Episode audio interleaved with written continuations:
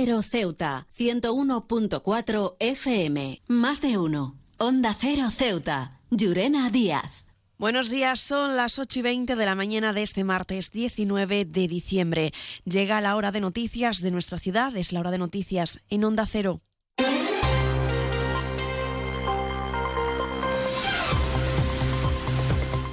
Y comenzamos, como siempre, nuestro informativo conociendo la previsión meteorológica. Según apunta la Agencia Estatal de Meteorología, para la jornada de hoy tendremos cielos parcialmente despejados con intervalos de nubes. Temperaturas máximas que alcanzarán los 17 grados y mínimas de 13. Ahora mismo tenemos 15 grados y el viento en la ciudad sopla de levante. Servicios informativos en Onda Cero Ceuta. Pues entramos de lleno en nuestros contenidos. Los parlamentarios del Partido Popular han hecho balance de lo que ha supuesto estas sesiones celebradas tanto en el Congreso como en el Senado. El diputado en el Congreso, Javier Zelaya, se ha referido al cinismo de Pedro Sánchez al aludir la semana pasada al intento fallido de los socialistas por formar un gobierno de coalición con el Partido Popular en Ceuta y poniendo a la ciudad como ejemplo pues todavía el señor Sánchez tiene el inmenso cinismo de intentar poner el caso de Ceuta como ejemplo de que aquí el Partido Socialista está dispuesto a apoyar al Partido Popular eh, para sacar adelante, en fin, los para defender los intereses y la estabilidad de la ciudad. Y lo dice ahora cuando todos recordamos pues que eh, a finales del verano, cuando se estuvo hablando de la posibilidad de un gobierno de coalición, aquello fue eh, abortado directamente por Ferraz. Entre otras cuestiones, Celaya ha repasado también los desolados resultados, ha dicho, obtenidos en el informe PISA, cuyos datos posicionan a los estudiantes ceutíes últimos de la lista. Celaya ha reprochado la valoración que ha dado el Ministerio de Educación y de la que depende la ciudad autónoma.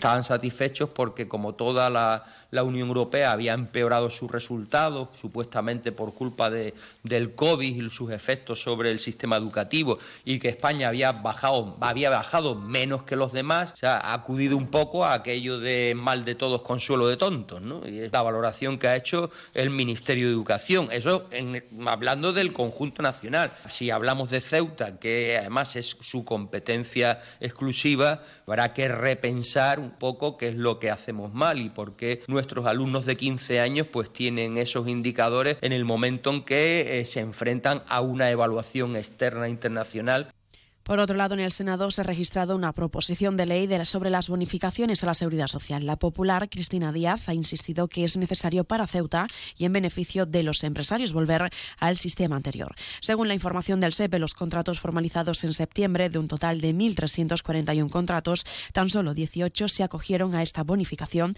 es decir, tan solo un 1,3%.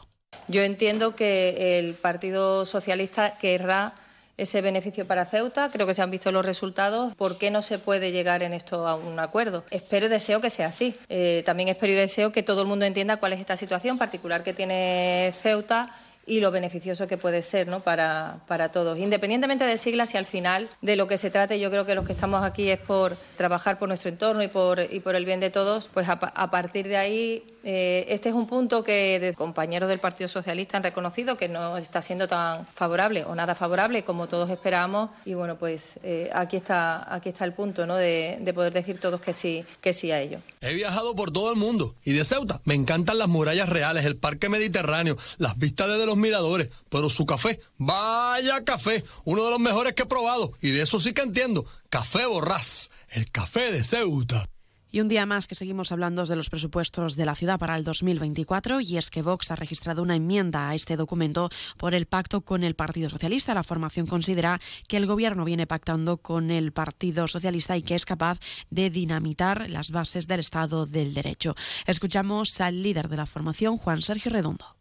Solo garantiza la continuidad del despilfarro de dinero público y se empeña en fomentar la cultura de la subvención, solo para beneficio de entidades que, a pesar de no formar parte de la estructura administrativa de la ciudad autónoma de Ceuta, continúan su actividad a expensa del erario público. El proyecto de presupuesto presentado supone un gemelo del aprobado para el ejercicio anterior entre el Partido Popular y el Partido Socialista, abundando en la línea continuista de los 20 anteriores y lejos de abrazar la oportunidad de introducir cambios que contribuyan a dinamizar la vida económica de la ciudad, se limita a mantener el status quo. CESIF es otra clase de sindicato Independiente y profesional, transparente y cercano. Sindicato más representativo en las administraciones públicas de España y en muchas empresas privadas. Sea cual sea tu profesión, en la función pública o en la empresa privada, CESIF es tu sindicato. Afíliate a CESIF. Defiende tu trabajo. Y otros asuntos, Ceuta ya se ha concentrado en la Plaza de los Reyes contra lo que consideran genocidio en Palestina. Alrededor de 200 personas, al grito de Palestina libre, han pedido justicia y mayor implicación por parte de España y Europa. El secretario general de la formación, Mohamed Mustafa, llevará a los portavoces del Congreso el reconocimiento del Estado de Palestina. Nos vamos a poner en contacto con todos los portavoces de los grupos parlamentarios en el Congreso para que de una vez por todas nuestro país reconozca al Estado palestino. Onda Cero Ceuta, 101.4 FM. Más noticias en Onda Cero. La Confederación de Empresarios de Ceuta ha expuesto ante Enrico Leta, presidente del Instituto IEX Delor y ex, y ex primer ministro de Italia, además de ser encargado de la redacción de un informe sobre el futuro del mercado único, algunos de los detalles sobre la realidad de Ceuta y Melilla, así como su encaje en el desarrollo del mercado único europeo. Lo ha hecho precisamente la presidenta de la entidad local, Aracha, Arancha Campos. También contarles que el presidente del Colegio de Médicos de Ceuta, Enrique Roviralta, ha expuesto ante la Asamblea General de Colegios de España la situación que está viviendo la sanidad pública en Ceuta. Roviralta ha subrayado el déficit de médicos como la marcha de más de 10 especialista, uno de los motivos también por los que secunda esta entidad en la manifestación convocada bajo el lema por una sanidad digna que se desarrollará este miércoles. La Comisión Española de Ayuda al Refugiado ha premiado a Luna Reyes, trabajadora de Cruz Roja en Ceuta y que protagonizó la imagen del icónico abrazo a un inmigrante en el Tarajal durante la crisis de mayo del 2021. Y un apunte más, hablamos de sucesos y es que la Policía Nacional ha culminado la segunda fase de la operación Bolero con la detención de una cuarta persona que se dedicaba también a estafar a ciudadanos marroquíes y que ya asciende hasta un total de 14 las víctimas. La cantidad de estafadas asciende también ya a los 86.000 euros. Ahora en Borrasa Automoción y hasta el 31 de diciembre o fin de existencias, descuentos en todos nuestros vehículos de hasta 8.000 euros. En Rotonda del Sardinero y Marina Española.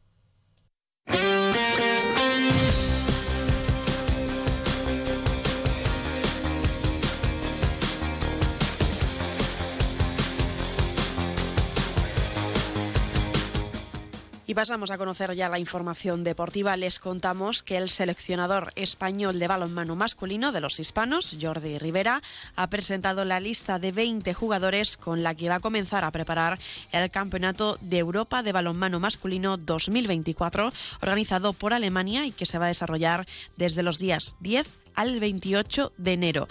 Los hispanos visitarán Ceuta el próximo martes 26 de diciembre.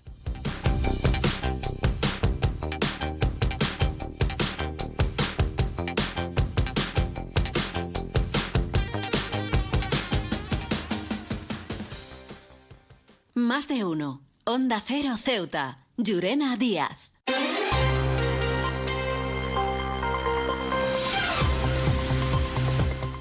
Y nos estamos acercando ya a las ocho y media de la mañana y como siempre el pueblo de Ceuta, el referente en prensa escrita para todos los ceutíes, nos presenta ya su noticia de portada. Celaya lamenta el cinismo de Sánchez y recuerda que él evitó un gobierno de coalición en Ceuta.